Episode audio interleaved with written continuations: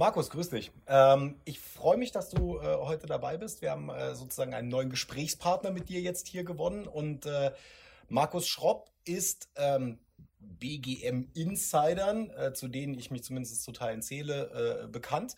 Aber ich glaube jetzt so einem, einem vielleicht interessierteren Publikum, das aber noch nicht im Bereich BGM ganz explizit unterwegs ist, nicht so. Du hast eine total interessante Vita und ich freue mich, dass du heute mein Gesprächspartner bist.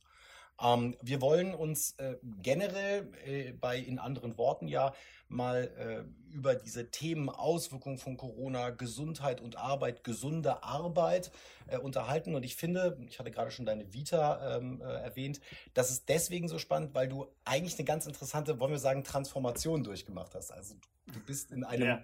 genau, du bist in einem sehr personenzentrierten ähm, äh, Beruf sozusagen groß geworden. Du bist Physiotherapeut ähm, und hast dann die Transformation zur Organisation eigentlich sozusagen geschafft. Denn heute äh, bist du äh, BGM-Berater, bist allerdings grundsätzlich auch in, in vielen anderen Bereichen, auch im Bildungsbereich noch unterwegs, hast aber vor allen Dingen mal die Seite kennengelernt außerhalb dieser Dienstleisterwelt oder Krankenkassenwelt. Du warst Gesundheitsmanager ähm, also Global Head of Health, wenn ich äh, es richtig gelesen habe, von einem Unternehmen mit mehreren tausend Mitarbeitern und dort, und das finde ich so interessant, äh, mich da auch mit dir drüber zu halten, im Bereich HR-Grundsatzfragen verankert. Ja, das ist richtig. Erstmal vielen Dank für die Einladung, Bastian. Ähm, ursprünglich begonnen als Therapeut, der dann festgestellt hat, wenn ich die Arbeitswelt oder die Arbeitssituation nicht verändere, dann hat die Therapie keinen Effekt. Mhm. Und so bin ich in das Thema Gesundheitsmanagement urs ursprünglich reingerutscht. Und dann ging es immer weiter über Trainings, Beratungsleistungen für Industrieunternehmen und Krankenkassen und Verbände. Und dann eben auch immer mehr um die Frage, ähm, ja, was benötigt das Unternehmen denn überhaupt und welche Maßnahmen leiten wir daraus ab? Und so ging es eigentlich los mit den ganzen Analysen und der Beratungstätigkeit für komplexe Gesundheitsmanagementsysteme. Und es ist richtig, ich war mehrere Jahre lang als Leiter des globalen Gesundheitsmanagements für einen Maschinenbaukonzern tätig. Was sehr interessant war, diese ganzen Verknüpfungen aus Health and Safety, ähm, Arbeitsmedizin, Arbeitsrecht ähm, und sonstiges zu bekommen, bis hin zur Tätigkeit als äh, Mitglied des Verwaltungsrates einer Betriebskrankenkasse, was nochmal einen ganz anderen Blick im ja. Endeffekt ähm, dann mit sich bringt. Mhm. Und es ist so ein bisschen die, die, ähm, die Geschichte. Aktuell bin ich im Bereich der Strategieberatung tätig, überall, wo es um die Themen Gesundheit, neue Dienstleistungen, neue Versorgungskonzepte geht. Da bin ich aktiv. Mhm. Spannend. Also ich glaube, ähm, es, es bringt sehr viel, auch mal zu verstehen, was sind die Bedürfnisse eines Unternehmens, zwar nicht nur in so einer externen Analyse von einem Berater, ich habe da auch selber, muss ich ehrlicherweise sagen, aus meiner eigenen ja doch mittlerweile äh, recht langen Erfahrung, ähm, so ein etwas anderes Bild gewonnen. Ich, ich stelle immer wieder fest, dass da zwei Experten aufeinandertreffen und auch genauso trefflich aneinander vorbeireden. Also es gibt zum einen den, den HR-Experten für die HR in genau diesem Unternehmen, mit dem man jetzt gerade redet. Mhm. Und zum anderen gibt es den meistens sehr generalistischen, hoffentlich zumindest generalistisch geprägten BGMler, der von einem Dienstleister kommt und der versucht, einen beraterischen Ansatz äh, dort durchzuführen, zu platzieren, eine Analyse zu fahren. Und teilweise merke ich dann auch, wir müssen lernen, ähm, dass BGM vielleicht schon noch mal eine etwas andere Funktion für jemanden, der im Bereich HR-Grundsatzfragen äh, zum Beispiel äh, verankert ist, hat als das, was wir als BGM-Dienstleister oder ich als, als jemand, der quasi sein Leben lang nur in diesem Bereich gearbeitet hat, nur das Thema gesunde Arbeit immer vorne hatte, sich so generalistisch einfach mal vorstellt. Also da gibt es viele Facetten. Ne? Ähm, die richtige Sprache sprechen ist so das eine. Mhm aber vielleicht auch mal wirklich darüber nachdenken, die Maßnahmen, die ich jetzt gerade so in meinem Portfolio habe, helfen die wirklich? Und das, um das so zu sagen, also äh, ich glaube, wir müssen uns mal anfangen darüber zu unterhalten, was hat denn jetzt eigentlich gerade Corona gemacht mit dem Thema BGM in Deutschland, auch betrieblicher Gesundheitsförderung in Deutschland gemacht? Ähm, denn da will ich eigentlich drauf hinaus. Äh, ich, ich glaube, wir erleben so ein Phänomen, ähm, und das ist so ein bisschen Storytelling, ne? aber wenn man mal mit seinen Kindern, du hast auch Kinder, genauso wie ich, und du hast Strandurlaub und dann gehst du dahin und nimmst eins von deren kleinen Sandsiebchen und machst da so eine Schippe Sand rein, äh, direkt am Wasser und gehst ein Stückchen weiter rein, wäscht den Sand so aus. Dann ist da irgendwie, da sind da Steine drin und eine Muschel und ein Krebs oder was auch immer, aber der ganze Sand ist ja weg. Und ich habe das Gefühl, dass Corona das eigentlich gerade mit, mit BGM gemacht hat. Und, und äh, jetzt in so eine Richtung geht, wo man sagt, okay, wir müssen uns jetzt wirklich auf die wesentlichen Sachen konzentrieren. Und glaubst du, auch aus deiner Erfahrung im Bereich HR, ist das ein Effekt, der auch in Unternehmen spürbar wird? Also hat Corona da die gleiche Wirkung auf grundsätzliche Managementdisziplinen wie beispielsweise HR? Also im, im Grunde bin ich fast ein bisschen dankbar dafür, für mhm. diese Entwicklung, weil das war auch immer wieder im Unternehmen oder auch wenn Dienstleister quasi ihre Leistungen angeboten haben, schon auch immer die Diskussion, ähm, wenn ich das jetzt einkaufsseitig auf Seite des Unternehmens quasi ähm, bewerten soll, muss ich mir die Frage stellen, bringt es mich bei meinen gesteckten Zielen wirklich weiter, ja. was ich jetzt tue? Ja, und ich glaube, diese Frage, die wird jetzt endlich einmal ähm, gestellt. Ähm, wobei man da wahrscheinlich erst einmal noch viel früher anfangen muss. Haben denn viele Unternehmen überhaupt konkrete Ziele definiert, die sie mit Gesundheitsmanagement strategisch erreichen wollen. Ja. Und da ist genau eigentlich das Dilemma schon seit, seit Jahren, dass überhaupt nicht geguckt wird, was sind die Bedarfe des Unternehmens und wo habe ich meinen, meine personalwirtschaftlichen Risiken. Mhm. Also wo sind bestimmte Risikogruppen bei mir im Unternehmen, die ich noch ganz explizit angucken muss.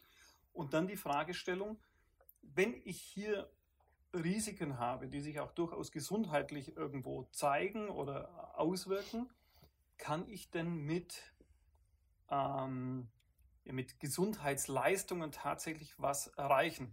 Das beste Beispiel für mich war immer eine ganz wichtige Personengruppe, ähm, Service-Mitarbeiter, die draußen äh, als Techniker unterwegs sind, wenn irgendwo eine Maschine stillsteht oder sonst irgendwas, die viel unterwegs sind, mhm. hohe Ausfallsquoten haben würden wir erstmal sagen, ja, hohe Krankheitsquoten. Ähm, schlussendlich, wenn ich sauber analysiere, komme ich eigentlich eher zu dem Ergebnis, ich muss an der Personaleinsatzplanung was machen. Ja. Ja, ja, ja. Weil ähm, dieser Personenkreis überhaupt gar keine Chance hat, sich zu regenerieren oder kaum eine Chance hat, an irgendeiner Gesundheitsleistung oder klassischen BGF-Leistung teilzunehmen. Und da haben wir eigentlich dann diesen, genau diesen, diesen, diesen, äh, dieses, diese Aufgabenstellung. Eigentlich schauen wir das mit der Brille des Gesundheitsmanagers an.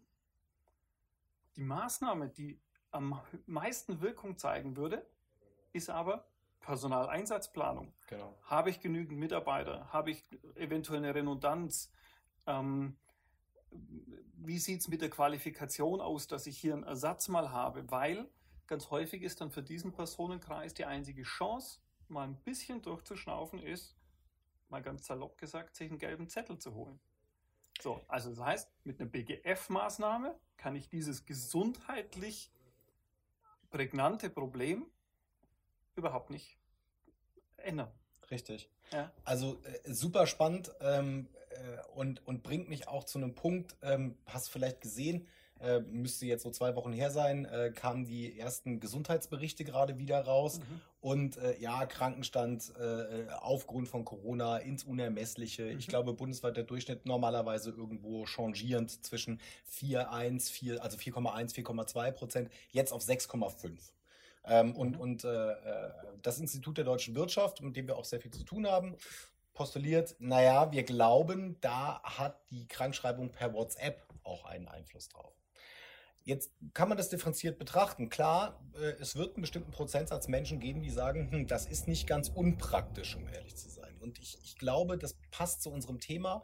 Was kann man denn eigentlich vielleicht anfangen, aufgrund von Corona auch wegzulassen? Und ich plädiere ehrlicherweise für zwei Ansätze. Du hast gerade was ganz Wichtiges gesagt, nämlich wenn ich kein fest definiertes Ziel habe, dann kann ich rückwärts gerichtet, äh, auch keine Maßnahmenplanung aufsetzen, um dieses Ziel irgendwann zu erreichen.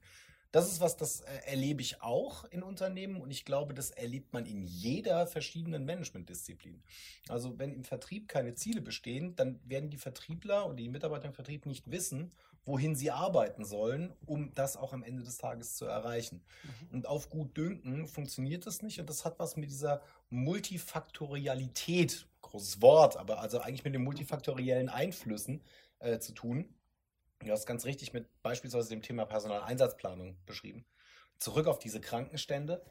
Ich glaube, wir haben A, ein gesetzliches Problem in Deutschland. Weil in Deutschland bedeutet nämlich eine Krankschreibung durch den Arzt automatisch auch die Arbeitsunfähigkeit. Die Frage, die sich immer stellen wird, ist, wie weit sind wir denn eigentlich auch mit Maßnahmen der teilweisen Arbeitsunfähigkeit? Oder geht es zum Beispiel auch darum, und das kann ja durchaus ein Grund sein. Meine Personaleinsatzplanung ist mangelhaft. Das Kind zu Hause verlangt in irgendeiner Art und Weise Aufmerksamkeit, was vollkommen in Ordnung und gerechtfertigt ist.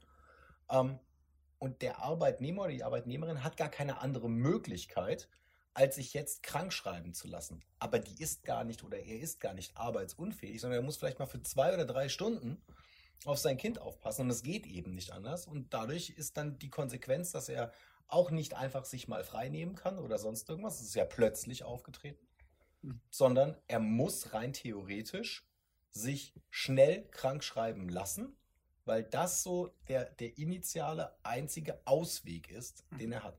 Also das ist mir auch ganz wichtig, dass es hier, es geht hier überhaupt nicht um das Thema mutwillig, hier irgendwas zu nee, tun, nee, sondern um Gottes Willen. Sie, sehen, Sie sehen oft gar keinen anderen Ausweg weil aber auf der anderen Seite ganz häufig im Bereich des Personalmanagements, was ähm, ja auch die, die Bewertungssysteme angeht. Ja, ich habe ähm, Zeiterfassung oder ich habe dann eben äh, entsprechend Vertrauensarbeitszeiten und solche Dinge. Also es geht ja dann um Arbeitszeitmodelle, es geht um Betriebsverfassungsgesetze, ähm, die hier eben Anwendung finden.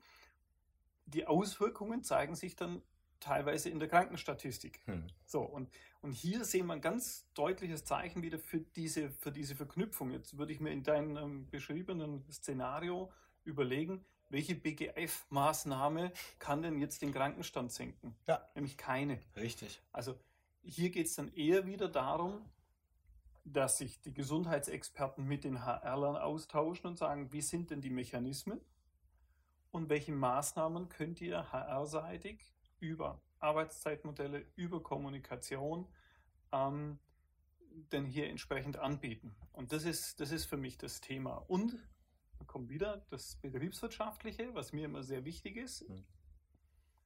Ähm, welche Personengruppe hat denn in meinem Unternehmen die höchste strategische Relevanz oder auch die höchste Wertschöpfung? Um die ich mich ganz besonders kümmern muss und vielleicht auch mal jetzt gerade, wo die Ressourcen knapp werden, mhm.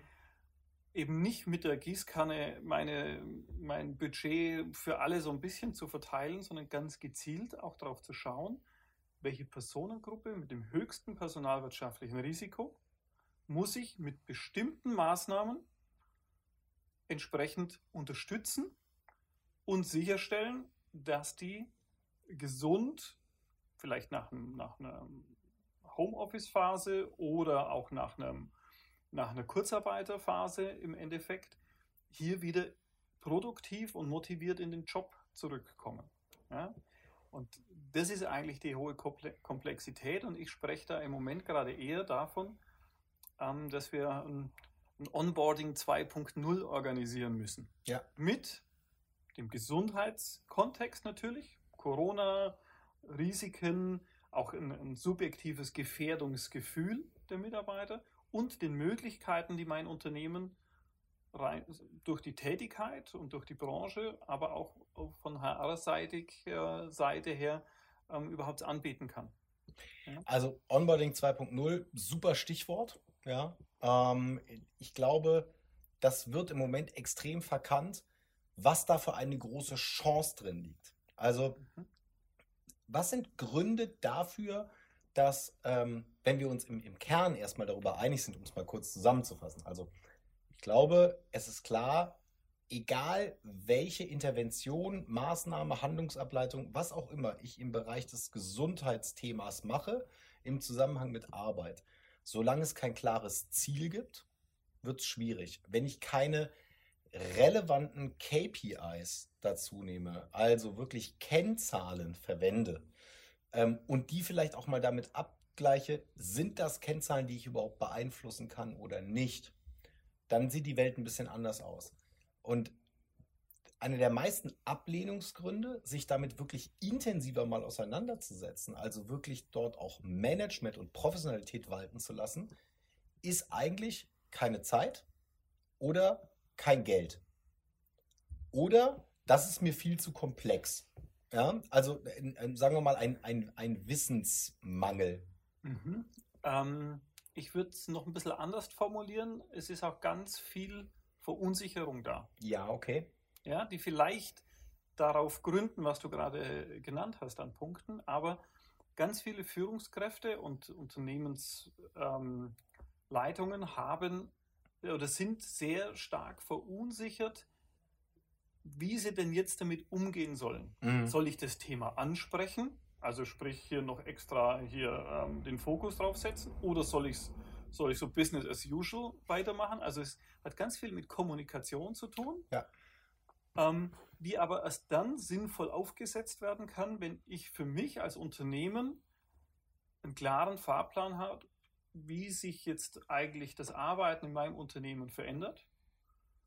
Ähm, zum Beispiel, ich habe Mitarbeiter, die viel auf Dienstreisen sind. Wie versorge ich die auf eine Dienstreise? Hm. Ja? Und das muss klar sein und das muss klar kommuniziert sein. Und dann hat, glaube ich, auch der Mitarbeiter ein besseres Gefühl, wenn er wieder auf Dienstreise geht. Natürlich. So. Und, und somit kann ich eigentlich jetzt auch diese Corona-Krise nutzen, dieses ähm, gesteigerte äh, Verständnis für gesundheitsbewusstes Verhalten. Mhm. Ja, das vielleicht gerade den Fokus auf das Thema Infektionsschutz hat, aber ich habe noch nie so viele Leute im, im Wald gesehen und spazieren gehen und ja. sonst irgendwas. Also es hat sich schon was getan in den Köpfen. Und das sehe ich genauso wie du. Es ist eine große Chance, mhm. das jetzt neu aufzusetzen. Genau, das, ist, das war mein Stichwort, weil, weil äh, im Moment wird, glaube ich, Corona, die veränderte Arbeitswelt, die zweifelsohne da ist, ja, wo Teile auch äh, altbekannt und wiederkehren werden. Auch das muss man mal sagen. Wir reden hier nicht von einer Revolution, wir reden von Evolution. Ja, also Arbeit wird sich jetzt stückchenweise weiterentwickeln und sich auf die neuen Bedingungen, die eben herrschen, anpassen müssen. Das bedeutet aber, dass zum Beispiel unter dem Schlagwort Onboarding 2.0 wir eine riesengroße Chance haben und man, man das bedenken kann, es jetzt quasi on the job direkt mitzunehmen, dass das, was viele Unternehmen in ihren Bestrebungen, gesunde Arbeit äh, anzubieten, vorher nicht getan haben. Also ich, wenn man es mal so ganz schwarz-weiß sehen möchte, dann ist es eigentlich in dem Moment so, wo ich eine BGM-Abteilung gründe im Unternehmen, habe ich in der Organisationslehre schon einen Fehler gemacht, denn ich habe ein Silo geschaffen. Mhm. BGM ist aus, aus, aus meiner Sicht zumindest, würde mich deine Meinung zu interessieren, das ist nichts anderes als ein Instrument oder ein Werkzeug, ja, um entsprechend jede andere Managementdisziplin, jeden anderen Unternehmensbereich entsprechend zu ergänzen. Und zwar darin, die dort gesteckten Unternehmensziele auch zu erreichen. Ja, das, also ich muss mir immer wieder die Frage stellen, wenn mein Unternehmensziel XY ist, was davon kann jetzt BGM eigentlich beitragen?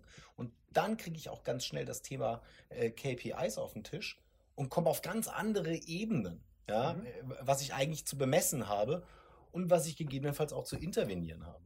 Also Beispiel, also eigene Abteilung bin ich schon mal ganz kritisch. Für mich ist es eigentlich so eine, so eine, so eine Stabsstelle, mhm. die jeglichen Unternehmensbereich A zur Verfügung steht ja. oder ähm, mit geliehener Autorität durch den Vorstand in bestimmte Prozesse eingreifen darf. Mhm. Ja, das ist so die, die, die Idealvorstellung. Ähm, zwei, drei Beispiele aus, aus der Praxis. Also Mitarbeiterverpflegung. Ja, da kann ich wahnsinnig viel machen und ich greife ein in das Verpflegungsmanagement und ich habe die Möglichkeit, bei einem hohen Prozentsatz der Belegschaft jeden Tag Einfluss zu nehmen auf deren Gesundheitsverhalten. Genau. Einkaufsprozesse. Ich kann Warengruppen definieren, die direkt in Kontakt mit meinen Mitarbeitern kommen. Also Werkzeuge, Büromöbel, Fahrzeuge. So. Hier gibt es die Möglichkeit, durchaus nicht ausschließlich den monetären Gedanken mhm. ähm, immer in den Vordergrund zu stellen, sondern auch mal zu überlegen, was, ist, was bedeutet Lärm, was bedeutet Vibration, was bedeuten äh, bestimmte Sitzverstellungsmöglichkeiten und sonst irgendwas. Und die zur Not aus einem BGM-Topf quer zu finanzieren, dass der Einkauf nicht bestraft wird, weil er jetzt ein bisschen ein teureres Werkzeug kauft. Genau. So, also ich habe aber bin aber ganz weit weg, in dem Fall jetzt von dem klassischen Verständnis von BGF. Aber ich betreibe sehr effektives und wirksames Gesundheitsmanagement. Und das sind so Gedanken, die mir eher vorschweben. Richtig. Ja. Also HR Risk Management. Wo mhm. habe ich ein personalwirtschaftliches Risiko? Und eine Bewertungsziffer ist Gesundheit. Das ist gut, dass du das sagst, weil das wäre meine, meine Frage gewesen. Ich habe mich mit diesem KPI-Thema schon viel auseinandergesetzt. Wir machen sehr komplexe, forcierte Fehlzeitenanalysen zum Beispiel. Und das ist weit mehr als ein Gesundheitsbericht äh, ähm, von einer Krankenkasse oder auch der eigen erstellte Gesundheitsbericht. Da geht es wirklich, da geht es um Korrelationen, da geht es um, um Benchmarks, die man miteinander abgleicht. Da werden aber auch betriebswirtschaftliche Kennzahlen mit einbezogen mhm. und mal dort geschaut, kann ich da Regressionen draus rechnen, was ist zu erwarten. Das gehört ja mit auch in diese Disziplin eigentlich hinein, des BGMs. Mhm. Und trotzdem stelle ich mir immer wieder die Frage, was ist die eigentliche Maßeinheit für Gesundheit? Was ich für mich mittlerweile selber sicher sagen kann, ist, also das Thema Fehlzeiten oder Krankenstand oder sonst irgendwas ist es definitiv nicht. Das ist wie Wetter, ja. Mhm. Also so, äh, das entsteht und wir wissen, da gibt es Einflussfaktoren. Wir sind aber nicht professionell genug im Moment in Deutschland, und zwar im HR-Management, mhm. diese Einflussfaktoren zu isolieren und auch entsprechend zu beeinflussen. Das heißt, die große Frage ist, ähm, auch ableitend auf dein benanntes HR Risk Model äh, oder, oder mhm. mal vielleicht eine Verortung von BGM in dem Bereich HR Risk, was ich sehr spannend finde, ähm, brauchen wir noch andere Kennzahlen in so einem klassischen HR Risk Model? Können wir die anreichern quasi und damit auch ja in, in das Thema HR Grundsatzfragen einsteigen eigentlich über eine bekannte Disziplin und nicht so was Neues, teilweise noch nicht gut ergründetes und auch sehr schwer zu ergründendes wie betriebliche Gesundheitsförderung oder betriebliches Gesundheitsmanagement als so ein eigenstehender Begriff. Also für mich ist es extrem wichtig, auch mit dem Unternehmen zusammen die wichtigsten Kennzahlen selber zu definieren. Mhm. Wir haben Branchen, da ist das Thema Mitarbeitergewinnung und Mitarbeiterbindung absolut dominant. Ja. Ja, da können wir Kennzahlen einbringen, die bedeuten, wie lange brauche ich, um eine Stelle neu zu besetzen, zum Beispiel. Genau. Ja, also was viel, was eigentlich fürs Unternehmen viel relevanter ist. Also, oder was ist meine Fluktuationsrate durch Eigenkündigung? Ja. Ja, das sind für mich extrem wichtige Dinge. Dieses klassische ein halbes Prozent ähm, die Krankheitsquote zu senken, ist schwierig. Ich hab, bin einmal ähm, angegangen worden in verschiedenen Geräten. Nein, nein, überhaupt nicht. Sondern es war ganz spannend. Sondern ich habe dann ähm, äh, den Angriff da, damit gekontert, indem ich gesagt habe, habe den, den Gesprächspartner gefragt, haben Sie Kinder? Mhm. Und sagt er, ja. Erziehen Sie die auch gut? So mit gut und böse und ja. so. Sage ja verwenden, ist Ihnen das wichtig? Sagt er, ja.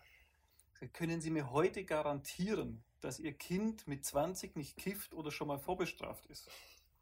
Sagt er, nein. Ich sage, hören Sie deshalb heute auf zu erziehen? Ja, ja, das ist genau das. Sagt er, natürlich nicht. Habe ich gesagt, genau das ist das Thema.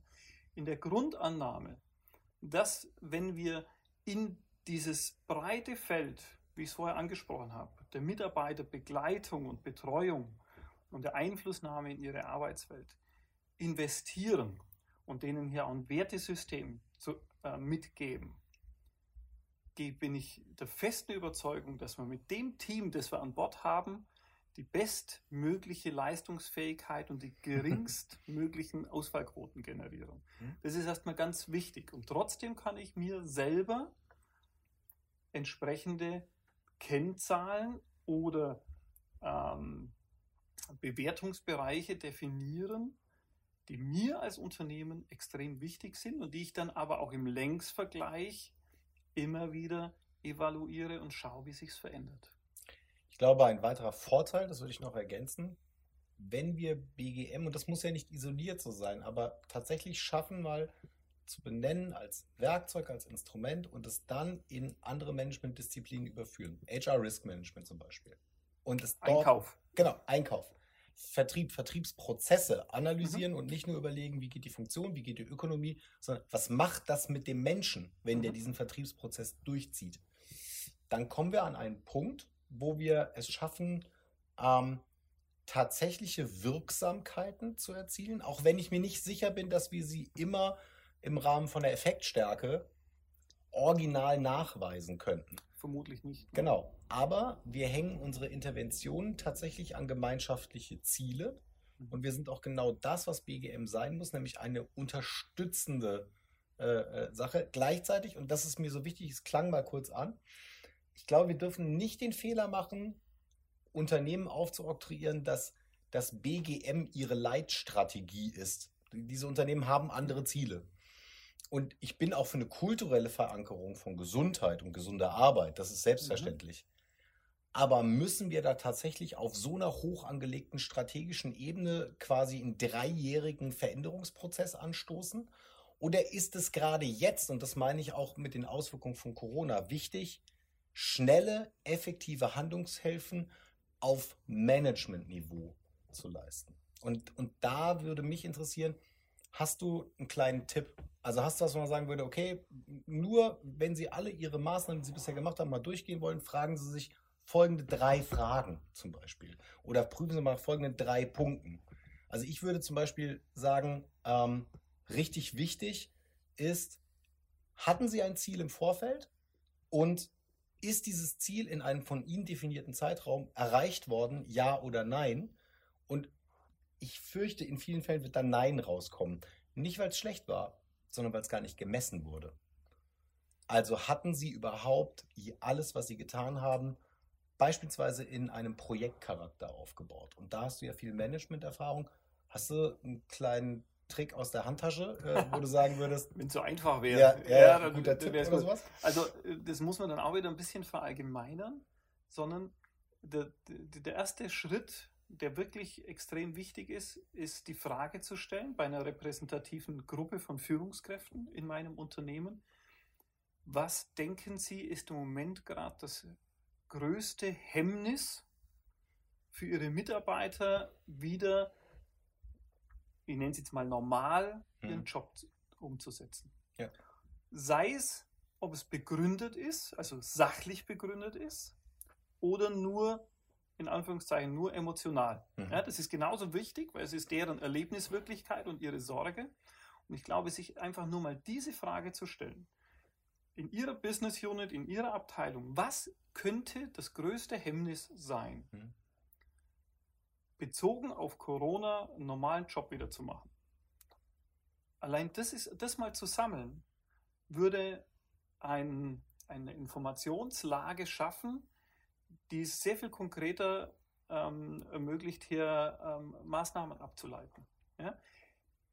Die zahlen alle in das Thema Wohlbefinden, Leistungsfähigkeit und Gesundheitsgefühl ja. und, und Sicherheit ein, werden teilweise vielleicht was mit Prävention und Gesundheit zu tun haben, aber ganz häufig nicht.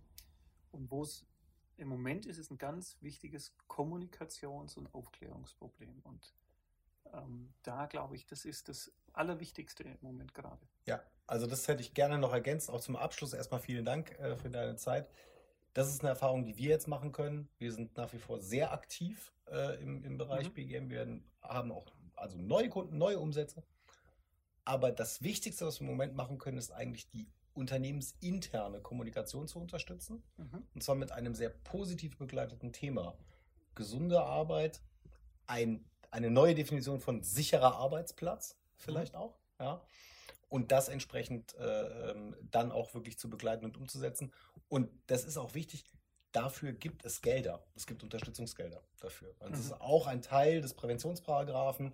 Und äh, ich glaube, ähm, wenn wir heute schließen können mit BGM ist keine Managementdisziplin, aber BGM gehört ins Management.